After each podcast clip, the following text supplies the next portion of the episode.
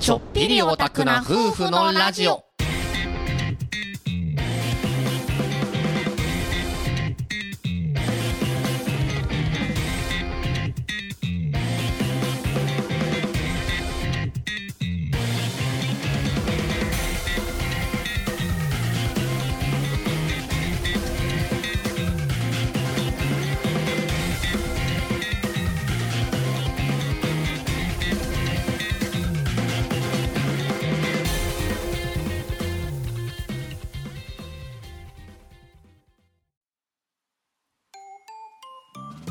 皆さんこんばんは第8回ちょっぴりオタクな夫婦のラジオですこのラジオはちょっぴりオタクな僕ひろゆうとちょっぴりオタクな妻めめこんの2人がお送りしますアニメゲーム漫画に囲まれながら好きな時間を過ごす僕たちの日常をどうぞお楽しみくださいこんばんこはんばんよろはし。くお願いしますよろしくお願いします。最近の話ですははいい。久しぶりやね。うん、なんかね、話す話す、喋る喋る詐欺ですよ。そう、ダスダス詐欺で出すよ。す詐欺ですよ。10分おしゃべりというね、あの、毎日配信をやめましたというまずそう話でですすね。ね。ご報告いたそうしごま報す。告を、もうこのご報告も少し前ですよ。そうですね。 あえの、ス、プもうーン。一月経ってないあ、そうかな、わかんない。スプーンと いう、まあ、ラジオうん。のアプリでね。そうですねう。んあラジオアプリ ラジオ配信サイトアプリですかね。うん今はうん主におしゃべりをさせてもらっているんですけども、はい。そのまあ毎日ねあのおしゃべりをしてたんですけどちょっと疲れたからやめようという形です ね、話すことまがあ疲れた、うん、まあつなそうですね毎日あーおしおしゃべりをしてもなんかあれですねなんか雑多な感じになりすぎちゃってざんだんだんなんか話題が雑になっていきましたね。うんまあでもあれはあれで面白かったんですけそどうそう、うなんかこのコメントとね。そうそうコメントとおしゃべりするのでも皆さんとこのこのねちょたラジの方ちょっぴりオタクな夫婦のラジオの方のう収録をしたいなっていう思いで仕事がこの2ヶ月ぐらい忙しかったのもあっん。てそうですね。うん、なかなかなんかあの腰が重かったといううか、ん。うんそれがまあちょっと楽になってね今日は、あまああの明日が休みなんですよイエー イイエーイイエーなイんか次の日が仕事が休みの時の自分だけが本物の自分な感じしませんまあ次の日が休みだった時に本当の自分が解放される感というか解き放たれるってことねそう次の日が休みだからラジオも撮れるってはいういようなね、なんかよ感じくですね最近もツイッターで上がってるけどあの、やる気の話やな仕事中ははいあのあれやりたいなとかさ、うんうんこう思うやん、うんやるぞみたいやなるぞでもうち帰ってきたらもうそのやるぞっていうリソースがさ完全に、もう疲れたのそう方疲れたにうんご飯食べてお風呂入って寝る寝のる方そうに流れるんですそうそうそう明日も仕事やしそう無になってしまうんですね、うんでもその次の日が休みだったら少々無茶したところで大丈夫だし、寝れるからそうそうそうだからこれからがこの何時間かが本番だぜってなりますよ ねゴールデンタイムだ、というような最近の話で、まあこの「チョタラジ」をね撮りたかったという話ですね、そうですねうんあとはこれ僕個人のちょっと話なんですけど、うんなんかね昔を懐かしんでる感あります最近僕あこの5年10年あはいぐはいらい前の自分何してたかなっていうそのうでをすね振り返ってる感といううかまあというのもあの YouTube の方にゲームを配信したりとかしてあの遊んでるんですけどそうで僕とすねめめこさんのことでね、うんそのチャンネルをちょっと切り替えて新しい方のチャンネルで遊んでいこうかなみたいなことをうん、お引っ越しね、うんお引っ越し的な、ね、そうそう感じになってるんですよそのお引っ越し先で僕の昔やってたというかもう8年前ぐらい8に年そう前ですまあか、前にねやってた東宝アレンジバンドですね、うんもう分かる人は分かるから説明はしないでいいんですけど、そう東宝アレンジバンドの曲もうん上げちゃおっかなと思っそうでて、すねこの機会に、うんうんそれこそこのねあのラジオもそうなんですけど、うん自分たちが何かを残そうとした時に、うんその残そうとしたものが形になってどこかうんうにん誰かに見られる形で残るっていうことがう何か必要かなっていうのは僕は思ってるんですけど、ん、趣味のやつですそうね趣味のやつです、はいそうそう東宝アレンジバンドのやつはなかなかその残る形があんまり綺麗に撮れてなかったかなと思って、うん、CD 持ってくれてる人は結構ねそうなんですよそう何人か同人のの CD ですねそうそ自う分たちレアですねそうそう 作ったんですよ、ううんんだからその曲を全部ねあげようかなと思って、うん今あげ始めたんですけどそうそうそうそれをしだしたら余計になんか当時のことを思い出しちゃって私もさ全部聴聞いたああその僕そうひろゆさんやのってたバンドのそうですね曲を改めて全そう部ですね聞き直してうん懐かしくなった懐かしいですよねそうライブに行った思い出もうがライブ前かなそうそうそうそうライブをしたくてね、まあ、自分たちで作ったって言ったらあれですけど、まあ、東宝アレンジってもともとアレンジ元があるので曲がね曲がああっるてんですけど、まあ、それうをん編曲というかバンド風に僕の場合はアレンジをして、うん歌詞つ歌詞けてねを書いて、うんうんまあ、一応僕がリーダーとしてやってたので、バンマスバンマス わかんないはいそんな偉そうな感じでもないけど ねでそあ自分である程度作った曲で自分でライブをしたいなと思って、そうでスすテージねに立ちたいなと思ってうんやった曲なんです、まあ、僕はボーカルではないんですけどね僕はギターとコーラスなんですけどギ、うんだからそのことをねなんか思い出しながら昔をちょっと懐かしんでる感じがありますね楽しいですねそれはそれでねそれでまあゲームって言ったらちょっと話飛ぶんですけどおうレイジングループっていうゲームをちょっと前にやったんですよね、はいねそこうですさねんも一緒にいなはがいらというか、見ましたうん、であれをやって面白いなっていうふうにやってたんですけど面白かったまあサウンドノベルなんですけどもね、はいここ文章を読んでまあうくゲームですまねあでもアドベンチャーノベルになるのかなあれは ADV 選択肢がってやつですかねうん選択肢がだいぶあるしうね、んうんそれで日暮らしの泣く頃にを思い出してたんですよ僕はほううん、そう「日暮らしの泣く頃に」っていう作品がありまして、うんとまあ、同人作品になるんですけど、はそのサウンドノベルなんですけどもね、うん文章を読んでいくゲームそうだからさっきのその僕のやってた東宝アレンジバンドっていうはいのも、もう本当に同人っていうものの延長線上にあるそうやんもなのなんですけど、うん僕はすごくその同人作品、えー人がまあある程度趣味でうん作って、別にそれを仕事にするつもりではなくってね、うんでも趣味でやるからこそ本気で費やしたうん時間とかを感じれる作品が好きでう、んうん、でそれのそのサウンドノベルパソコンでやるねサウンドノベルの「日暮らしの泣く頃に」すごく何かね今思い出してて、ううんん、だからさっきの昔を懐かしむ感じが多分はいリンクしちゃって、すそごうくです今ね日そ暮らのしの,、頃の思い出そをうそう日暮らしの泣く頃にハマってた頃の自分を自分をうん思い出してるんですよ。うんうんというわけでというわ けでというわけでねはい今今日日ははそのこの後する話ですね。はいは日暮らしの泣く頃にの話を少ししたいなと思っておーラジオを撮り始めましたね、ノスタルジックノスタルジ ーというわけではいお付き合いくださいますはいはい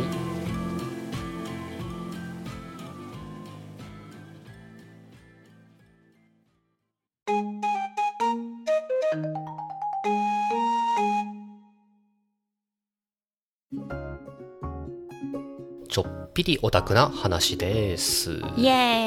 ーイはいイエーイ言 自った分でけ自ど分を自問自答してしまった熱い自問自答が繰り返繰りされ返てされるうん自問自答はい読み返る性的衝動でしょ あなた座禅ボーイズあんまり知らないでしょ なんか言ってしまう よな向井修徳 This is 向井修徳語呂がいいっていうかはい口に出したくなる日本語ですねまあ、というわけでね、はい何がというわけなんだあの日暮らしの泣く頃にの好きなところですけども、はいうんえー日暮らしの泣く頃にご存知ですかう んはい有名やつですうん有よ名やつですね、はいごまあ存知ですうんごご存存知です もう何もあ の僕が横でやらしましたからねそうそう一緒にやるぞっていうそうやりましたそとうですねあのー問題編はうん、全部全部やった一緒にやりました回答編の最後の方多分やれてないんですけどそもうねですね最後の最後後はわからないまま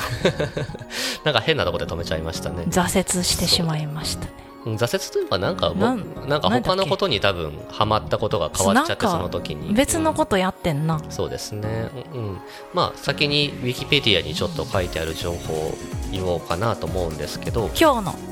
ィキ日暮らしの泣く頃にですねはいえー同人サークルセブンスエクスパンションにようるんコンピューターゲーム作品です、ジャンルはサウンドノベル監督脚本は龍騎士073ですねえー本作この作品ですねこのゲームは昔ながらの村社会の様相を残す村落で発生したうん連続開始、そして失踪事件の顛末を描いた連作式のミステリー作品ですおおー、サウンドノベル形式を採用しているんですけどもなんと選択肢が基本存在しないゲーム読むだけ本当にサウンドノベルですね、うんえーそしてまあ出題編今言ったようにめめこさんもやったね、はい出題編とあと回答編はいの各4編、うん出題編4編回答編4編、うん全部で8編ですねボリュームたっぷり、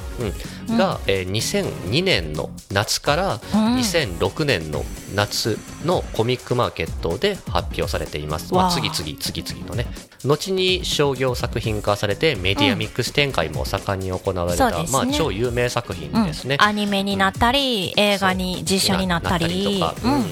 まあアニメゲーム漫画が好きっていう人で多分「題名」とか「この日暮らしの泣く頃に」っていうタイトルを聞いたことがない人の方が少ないかもしれませんね、うん歴史に残る作品でしょうか、ですかね、うんまあ、僕が僕ひろゆがこの「日暮らしの泣く頃に大好きなんです」という話なんですけどもはいそうですね何を話そうかなと何思からったん話ですけそうど、うんまあ、何が好きって言ったら、まあ、もちろんこのお話が好きなんですけどストーリーがうんストーリーが、うんうんまあ、ちょっと話それるんですけど、まあ、それないんですけど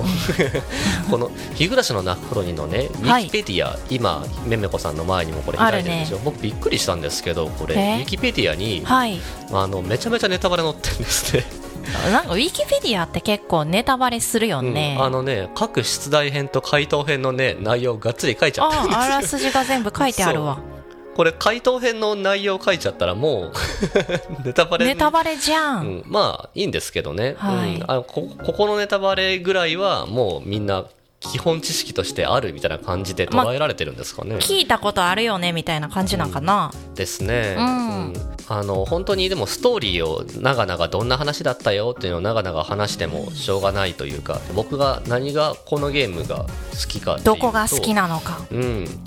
何かななんかね一番はねやっぱり同人臭さなんですよ、同人くさささ、うんささ さ、さささささ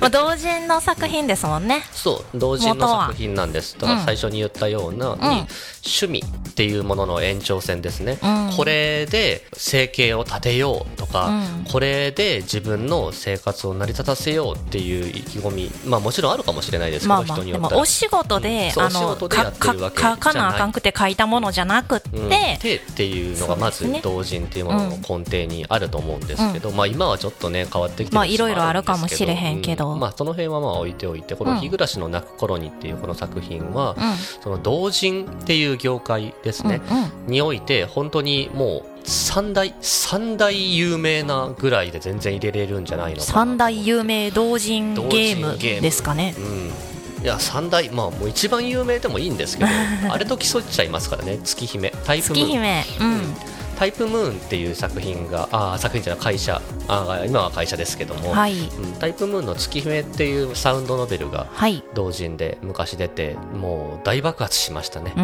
あの有名ですねそうみんなの中で流行りに流行ったんですけど、うんそれに次いで今度あの大爆発したんですけど あの大流行したのはがいこの日暮らしの泣く頃になるんですけ月ど姫は年齢制限あそうですあるじゃなあれいですかはアダルトゲームでしたね、うん R18 うん日暮らしはもう全然ないでしょうんうんないけど、書いてる内容とか結構ホラーとあとグロテスクな表現そうですがね結構あったりするんで、 15ぐらいかなそうないにせよ、まあ、本来セロをつけてもいいと思うんですけどね、まあ、ついてるんじゃなかったのかな商業作品化そされれたはついてるんかなあとはうんうまあね人本当がに人が死んだり死んだり人を殺したりっていうする描写がショッキングなシーンが多いですそうでもまあそのストーリー云々よりも僕はこの,、その同人っていうこの土台はいでもってこれだけの作品を楽しまさせてもらったっていうことが一番大きく残ってて、うんまあ、シナリオはもちろんいいんですけど、うん僕がこの「日暮らしの泣く頃」にハマったのってえっとね問題編の、うんえっと2つ目綿流し編が終わって、うん3つ目のたたり殺し編かなまあすごいとんでもないタイトルついてまたすよ、ね、たり殺し最編初鬼隠し編ついて綿流し編、うんついてたたり殺し編なんですけど、問題編の出題編のね、うん、そのたたり殺し編が出た頃ぐらいで多分僕ちやったのゃんと触ったんですよ、もう出てた頃ぐらいで、うんちょっと遅かったかもしれないですけどもね流行り的にうは、んうんうんうんまあ遅くもないとは思うんでですけども その大体私も知ったのはアニメになってまからあもうそれよりは全然もちろんそう前やなっんたからですけうどうんんだから一番最初の鬼隠し編っていう話がまるまる体験版でうん上がってて、うんインターネットの口コミで、うんこの作品すごいぞおーっていうのでもう出回面白っていきのてたんですよ出たぞそうこのもんこの体験版だけでもいいからやった方がいいよ、へうんえでやって、うんもうあまりに面白くって、うんもうすぐに続き続き続きはと思って調べたら、ちょうどたたり出てたかなたたり殺し編が出てたか出てなかったか本当にわかん覚えてないんですけど、うんそれぐらいの期間だったと思コうんミですけケどでねそうコミケで、ううんんでもうあれよあれよとハマって、うん僕はこの「日暮らしの泣く頃にの」あの掲示板というかあのえっと公式サイトにあるそう公式サイトにある考察掲示板ですよねあーに懐かしいですねそうそう掲示もう板常駐するぐ らいそれでみんなの推理であったり考察であったり何やったら自分の考えを出したりとうんうんうかんっていうことをちょっとまあでも恥ずかしいから全然書き込まなかったですけどそんな見てるのがほとんど楽しいねうん、そうでもそれを見ていろいろね考えを及ばしたりすることを楽しんで、うんだって答えはまだ出てませんでしたからねそうですね当時一体ど誰が犯人なのそう誰が犯人とか真相は何なんだっていう人間が犯人なのとそうかみたいなね、うんそうレベルでうん話す当時はもうそれこそ人間なのかもうおなんかお社様っていう神その様がね怪異の仕業なのかみたいなことのレベルで話が出てわかんないからね人間に決まってんだろうと思ってましたけどうんでもわかんないもデんィスニーだぞと思ってたんですけど でも面白いオチのつけ方をねしっかりしてくれてましたけど、うんまあ、この「日暮らしの泣く頃に」のそういうなんか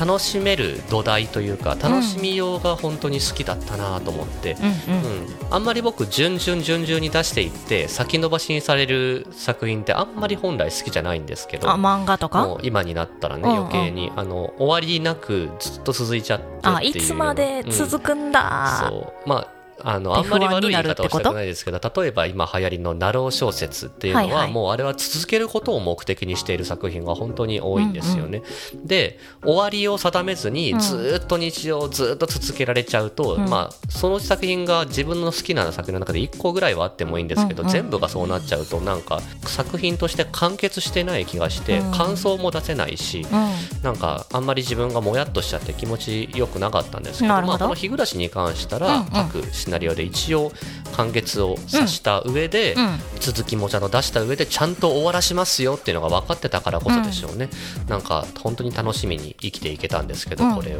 もう結局最終的にはこれを楽しみきった挙句最後これを好きな友達と旅行に行きましたからね聖地巡礼ですかそうそうそう僕が唯一下に等しい聖地巡礼ですけどこの舞台が白川郷っていう岐阜のね、はい有名な場所なんですよ、うんそこ飛騨を牛ですねそうそこをひなみ沢っていうはい名前で作品の中では描いてるんですけど、うん実際にある風景を、うん写真に撮った風景をぼかしたうんものうんうがん背景で使われてるんですね,、背景でねうんまあ、しかもそれは多分フリー素材なんですよ、ううんんこの龍騎監督脚本の龍騎士さんが別に撮ってきた写真なわけじゃなくて、はいあそうなんや多分フリー素材で使ってるんですでもまあイメージにある場所そうきっとだからそういう古くからある田舎村とか、うんそういうものでイメージとして撮ってきてるんでしょうけど、でも実際にある背景というか、はいはい景色写真がをねぼかしてるわけだから、うんその景色の場所に行くんですそうですねで僕その景色のそのまんまの写真をいっぱい残しましうんうたん当時、そうふた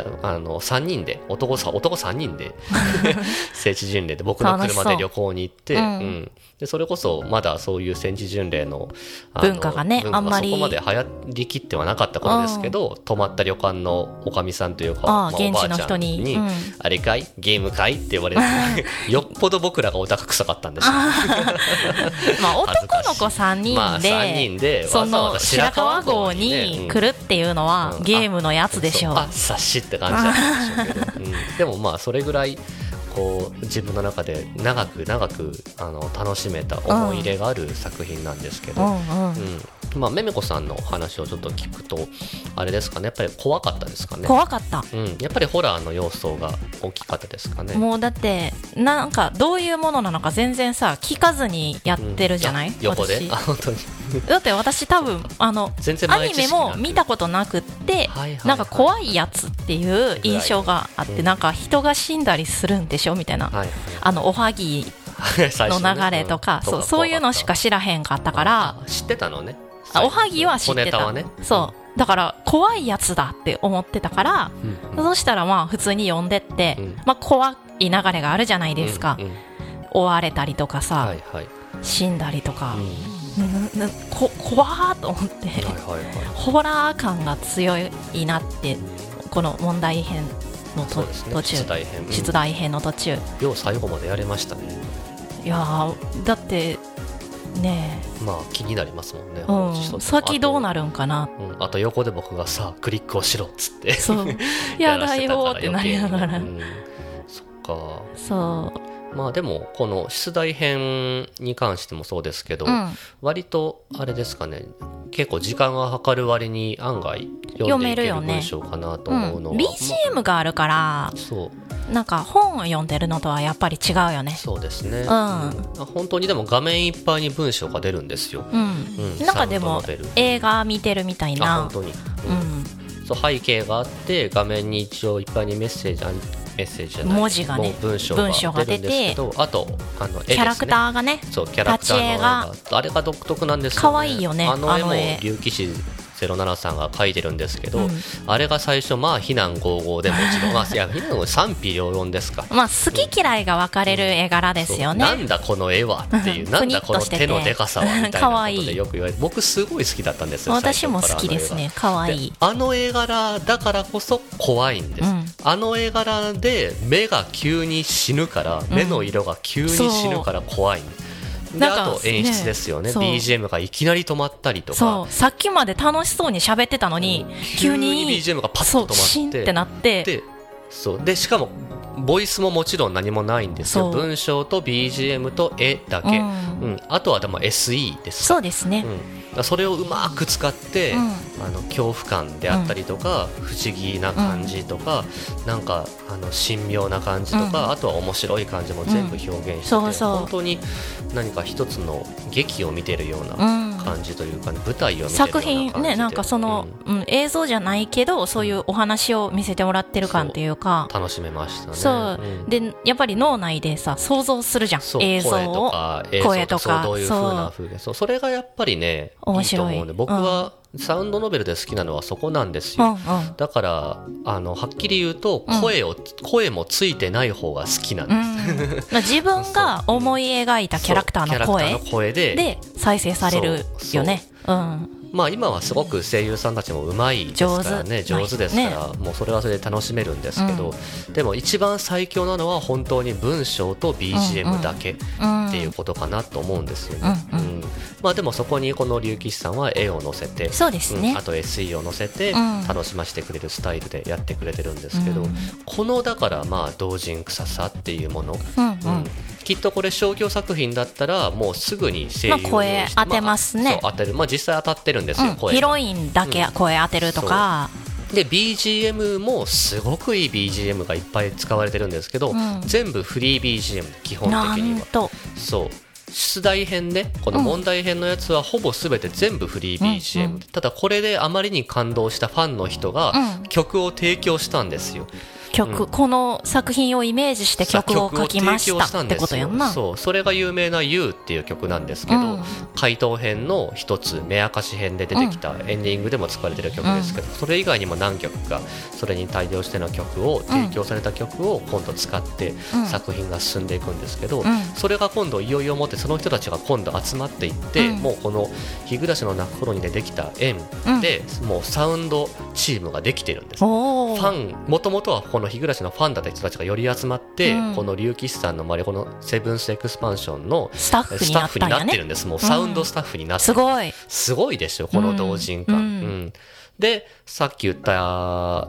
そのちょっと感想でも言ったんですけど、うんなんかお芝居を見てるみたい劇を見てるみたいっていうのも、うんうんそうですね実はこれは竜騎士07さんがもともとこの日暮らしの泣く頃には「南沢停留所」っていううん実はあの劇作品で作った演劇のねそう演劇の舞台の脚本、劇作家としての脚本として一つ作ったんです、うんでコンペに出して落ちたんですって早々に。あせんうん、それであーって言ってな、おまあ、落ち込んで別うのん今度道に行こうとして、いうんうんいろんなゲーム会社をあと就職先であそのうでしょうね竜騎士さんは受けて、うんお話全部落ちてああ大変だ でこう地方公務員が最終的に受かってあーそこで普通に働きながら趣味で自 分の作りたいそうって作品を書きたいもそう最終的にのをは作っていくんですけどね、うんすごいでまあ兄弟でしかもあの弟さんのはい八田桜さんだったかな、が、えーうんプログラムを組んでくれてるんですすごいこのゲーム兄弟でやってるのお兄ちゃんの龍騎士さんと、弟さんの八田桜さん2人で基本は作って家族で作りました、そうでその2人はもともとリーフファイトっていうカードゲームがあって、はあうんまあ僕はやってないんですけどそのカードゲームの、うんえーオリジナルイラスト、まあ、同人のね、うんうん的なイラストを初めに描いてたから、うんあのリーフっていうそのトゥーハートとかね、はいはいあとは確かこの人たちが作ってたのは何だったかななんかマジック何だったかななんていう作マ品だっジッたクかス・なギャザリングマジカル、マジカルな、なんもうその作品やったはずなんですけどね、ちょっと覚えてない。まあ元はエロゲーなんですけどね、ええそのそれの、まあ、うんあの、カードゲームにした絵柄うんで、うん龍吉さんが描いてカードにしたものをコミケで2人して。えカードを売ってたってことそうそうそうそうのボードゲームじゃないけどトレーディングそうやそうトレーディングトレかカードに,、うんそにしてん確か売ってたのがスタートで、へー同人トレかそうそのスタッフのうん一人である BT さんっていう人が今度、あのホームページとか宣伝に回ってくれてるんですよ、おーその日暮らしの泣く頃にが出てた基本的にはその最初3人で三スタ人ートしてすごいその兄弟とその BT さんっていう宣伝担当でね、 3人でゲーム作れちゃうんですねそうまあ、実際は2人ですよねゲーム自体は、うんまあ兄弟で本編作ってるのはねそうでしかも竜騎士さんは確かお父さんがお医者さんなん ですよそれでそのお医者さんの知識であったりとかをはいい医療ろのいろ聞きに行っうてんシナリオにも生かしてるとかあとはそのお金をすごくこれでこのゲームで稼ぎ出してからはうお父さんとお母さんが経理に回ってくれてるらしくん、てえすごい そうだから家族経家営です族の家族で作っていめちゃまくすちゃ良くないと思 ってこの関係性いいねそう同人作品からスタートしてて、まあ、ファンが集まってっていうのもそうですし、でしかも一番最初そういったようにそのリーフっていう、まあ、エロゲー会社というか、はいその作品ファン作品をそうねリーフのファン作品でスタートしてるからこそ、うんこの日暮らしの泣く頃にも自分たちでワイワイ作って、ん自分たちでテストプレイをしてる頃うん は確か BGM フリーのその BGM じゃなくって BGM 全部トゥーハートの BGM で作っ好きなゲームのそう入れ BGM 込んをでそう遊んでたみたいなこともなんか聞いたことがあってうん本当にいいなといい思でってすねだからその土台がいいな素晴らしいなと思って、うんで自分で好きなね結局この作この文章この場面にはこのフリー BG この BGM だろうっつって当てはめていくことの楽しさみたいなも楽のしもさ、うんなんかわかるんですよね、うん自分が、うんだからこの日暮らしの泣く頃にこうどっぷりハマって、うん同人っていう世界観とか、うんまあ、コミックマーケットっていうものもそうだけど、うんコミケに行きたいっていう思いも、うんこの日暮らしの泣く頃にが随分大きかったかなというふうには思うんで、本当に僕自身の人生をこう変えるレベルで、うん、うん、同人感というかそうですね同人の面白さみたいなものを教えてくれた作品かなと思ってね、まあ全然内容に触れてないんですけどでも何より内容に触れたような気がするんですこの言い方って。根底の部分じゃないけど、うそうーそうんかうん自分のやりたいことをやってる人になんか乗っかるじゃないけど、うんこう一緒に遊んでもらうじゃないけど、そうだねみたいな感じありますねうんなんか混ざれ混ざれって言っそてう混ざっていってる感じ、ね、そうそうんそう、で最終的にはだからそれがこの人の場合龍騎士さんの場合流行りに流行って、もうお仕事になっお仕事てしにまなうんったでねすけど、うんそうそうそう普通の目標をこういうのをやめて、うんうんこのお話を書く人としてこれから生きていくんですけどね、うんでも面白いなと思ってその流れが,、うん、だからその根底があるからこそきっとより好きなんだなというよううなんお話でありましうた。んうんなんかあのお話が好きやけど書いてる人のことまであんま知らんあーみたいなのあるじゃんありますあります。あの人の作品好きみたいなのあるけどあの作品好きやけど書いてる人は誰か分かりませんみたいなうんそういうのよりさらになんか中の人の事情まで知れるのがあーなんかもっと知ってる感というか身近ですよね身近どうしてもやっぱりそう同時の作品うっんて作ってる人がすごく身近なんで、そこがいいところなしかも直接さ言えちゃうやんうん好きですとかあそうそうあそこが良かったですみたいなねのを感想でも言えちゃいますねそう会いに行けるのがいい よねそうですね、ううんんまあ、日暮らしの内容的な部分に本当に触れなかったんですけど私は怖かったという怖かった本当あのねうんあの音が怖かってあのぎなんていうんあのなんていうんやっけあのザラザラした音あのあー怖い時になる音チャリチャリチャリチャリっていうそ方のうあの音それからシュワーシュワーってやつそれそれって方シュワーってやつフェイザーフランジャーみたいな効果音になりますけなどそのせいで別の全然違う曲でさ、うん使われてる明るい曲で使われてるその音が怖く感じるようになっちゃったあーそうトラウマになっちゃってる、うんそう、まあ、日暮らしの泣く頃にっていうのは本当にいろんな人に影響を与えた作品かなと思うんですけど、うん僕にとったらその根底土台となる部分が本当に残ってるなというお話でございました、はいはい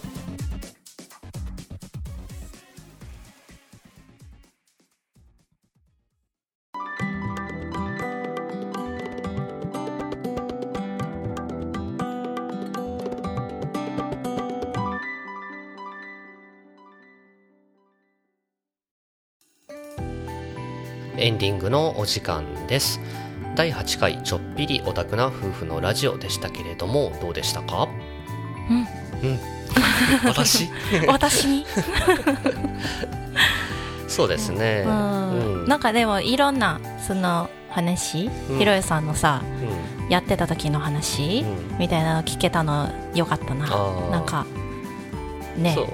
なんかまああとあのメタな話になるとメタというかこのね今のこの ラジオのメタな話になあるとなんか全然ね台本書いてないんですよもうああ 最初の頃ってちょっぴりオタクな夫婦のラジオの最初の頃って、はい結構過剰書きであ、 うん、何話すそうかこういうふうに話そうとか、うんここには触れようみたいなのを書いてたんですけど、うん要僕点今回全然書いてないんですよだから結構グダグダになっちゃったかもし行れっなたいんですけどり来たりしてるかもしれへん、うん、話がね、んなんかでももういいかと思ってなんかあなんかなるべく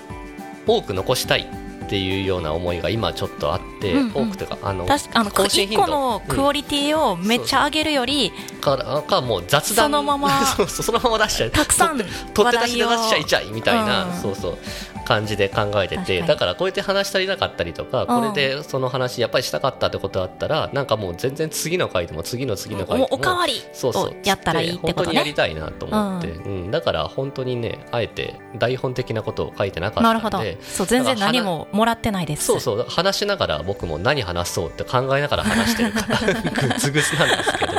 ど、うんまあ、うんメタな話だからあんまりね言ってもあれなんですけどそうですねうんうんでもなんか楽しいなっていうのは話しながら本当に今言った通り話しながらうん。自分の頭の中にどんどんなんかねフラッシュバックしていくとかフィードバックしていく的な思い出がねそう思い出が、う蘇っていきながらその時の感覚を思い出してきてる感じが、うんなんか面白くって、ん。うんうん。なんかねあのうんゲームのことにさ急になるんやけどさ、昔はすごい怖くてうんもう見るの怖かったんやけど今はもっと冷静になって推理できる気がする。あーありますねそれは、まあ、自分たちの年齢が上がったのもあるし、うん自分たちが、まあ、僕たち2人で言うと結婚してからそれぞれのその感情的な部分とか、それぞれの考え理念的な部分、生きる生きることに対しての考えとかもね、うんうんうん生活していく上での考え方とか人間性についての話みたいなのを結構いろいろうんお互いにしたこともあるからこそ、うんなんかこあこのキャラクタうんー例えば日暮らしで言ったらこの前原圭一君は、うんあこうもしかしたらここではこういうふうに考えてこの子は頑張ろうとしてるのかなみたいな目線でうん見れるからかもしれませんうんうんで、うんなんか前原圭一君にもしこうバーッと入り込んじゃって、うん自分がその完全に主観的な目で見すぎちゃうとやっぱり怖さがうん際立ってきちゃそううかもそうしれな圭いです一けど、君になっちゃってそうな,、んなればなるほど、うんなんか訳の分からそずう怖いそうままそうそう日暮らしの根底にあるというか最初の怖さの根底に、うん訳がわからないってそういうやっそぱりう怖さ何が起こってるんだそうっていう理解ができないってそういそううそう怖さがあると思うんですけどそこを理解しようとしてみるっていうね、自分が一個引いて、うんでしかもその見ているそのキャラクターを一一個の別のちゃんと個性のあるキャラクターとして見て、その子の気持ちをおもんばかってみるみたいなうん、そうそこうとが少しできるようになったからある意味冷静に見れるようかな、も、まあうん、そう作品をもっと俯瞰で見れるようになったんかなかもしれません、まあ簡単に言ったら僕たちが年取っただけなんですけ どおじさんおばさんになってるねっていう部分なんですうけんど、まあね年が若い子たちが主人公やからさそう頑張れってそうそうだねまあその年齢だったらしょうがないよみたいな偉そうな気持ち まあもねそういう選択肢になってしまうかもねそうよみたいなのはそうそう感じるかもしれへんそうだね、うんだからいろんな部分でまあ自分たちがその生きてきた姿とうんか生きてきた過程にうきっとそれが意味がある意味を持ったっていうことなのかもしれないなと僕は思うんですけど、うん、何でもかんでもそうですよ昔やってて、あの読んでた漫画とかも今読んだら全然違う感情にうんうんなっていきまなっすてからきまねすねそうそう、ん共感するキャラクターが全然違ったり ねおじさんに共感してしまったり そう,、うん、そうそういうふうな話をまたしていけたらいいなとかいうことを考えながら過ごしております、はいえーじゃあ最後に宣伝ですけども宣僕伝たちまあ宣伝うん宣 伝、うんご紹介紹 介、うん僕たち夫婦はね、はいツイッターをやっていますよとはいいうお話です、そうですね、うんえーご意見ご感想ご質問などはぜひツイッターでのリプライや DM ハッシュタグでのつぶやきなどでお願いします、お願いしツイますッターの検索でひろゆうさんとめめこさんもしくは「アットマーク #CHOTA アンダーバー RADIO チョタラジオ」で検索してくださいませはい、ハッシュタグはシャープチョタラジシャープの後は全部ひらがなでチョタラジでお願いしますチョタラジはいチョタラジというわけでね、次は何話すか決めてるんですか何も決めてないですだから それも含めて、はいもうそういうラフな感じでよりより、なるほどあうんやりたいななんせ更新頻度を上げたいって一生言ってますけど、うんそうそう上がんないかもしれないですけどね、うんあげるかはあげないかわはんないですねその時の気持ち次第ですそうあ今最近の話何してるってので全然言ってなかったけどモンハンばっかりやっちゃってるからあそうだモンハンワールそドうアイスボーンモンハンワールドアイスボーをやンってますそうモンハンワールドアイスボーンをやりすぎているのでアイスボーンをやると時間が一瞬で解けます、モンハンってなんであんなに一瞬で時間解けるのなんかさやってる時さ一瞬で倒したみたいなさ感じやのにさ気づいたら30分とか1個のクエストで立ってんの、うまあ、効率を求めようと思ったらもっと効率よくできるのかもしれないんですけど、なんかそれもそれでそんな楽しみ方したらもったいないかなと思っちゃうような年齢にまたなってるんでしょうね。なんかそのゲームを強強で楽しむのも楽しいけど、 うんなんかもっと別の楽しさそうですねあるんじゃないかなっていうたまあ、の、僕は今探モしンてハンで言ったら、うんスプラトゥーンで、うんえー遊んでくれている友達一緒にね遊んではい楽しんでる友達とまた別の人脈というか、またモンハンでしか遊べないな、うんうん遊んでなかったかなみたいな、うん友達人人たちと遊んだりとかすることのなんか楽しみというかなんうんか新鮮さ、ううんんあずっとスプラトゥーンでもちろんスプラトゥーンもありがたいんだけどね、うんスプラトゥーンでやってたけどそれ以外でもやっぱりゲームが変わったらこういう風な楽しみ方がまたできるなみたいなうね、んうんだから年齢層ちょっと上がるんですよスプそうラトゥでーすンよりね後半になると。うん年上の方がそうだからあの辺もなんか面白いなと思ってそうそういろいろ幅を広げちゃってるんですけどねまた うなんか久しぶりにやったのにそうそうそうつい最近まで遊んでたみたいな気持ちになれるのがいいですね。そうそうそうあれ何年ぶりに遊ぶっけみたいな感覚なんですそうあけそど、んね、なに遊んでなかったかなあっみけたいとなかね、うんなんか面白いね 面白いああいうのうんいやゲームっていうのもそうだけど僕たちはなんかその人と人の縁というかその、うんこの人と遊ぶ縁を楽しんでるようなそ感うです覚ねでやってますうねんゲームをコミュニケーションチュツチチュュールツ チューールルにと してチュールチューチャオチュール終わろう ルダメだダメだもうダメだダメだダメだというわけでそろそろお別れのお時間ですはいお相手はひろゆうとめめこでしたそれではまた次回さようならさようなら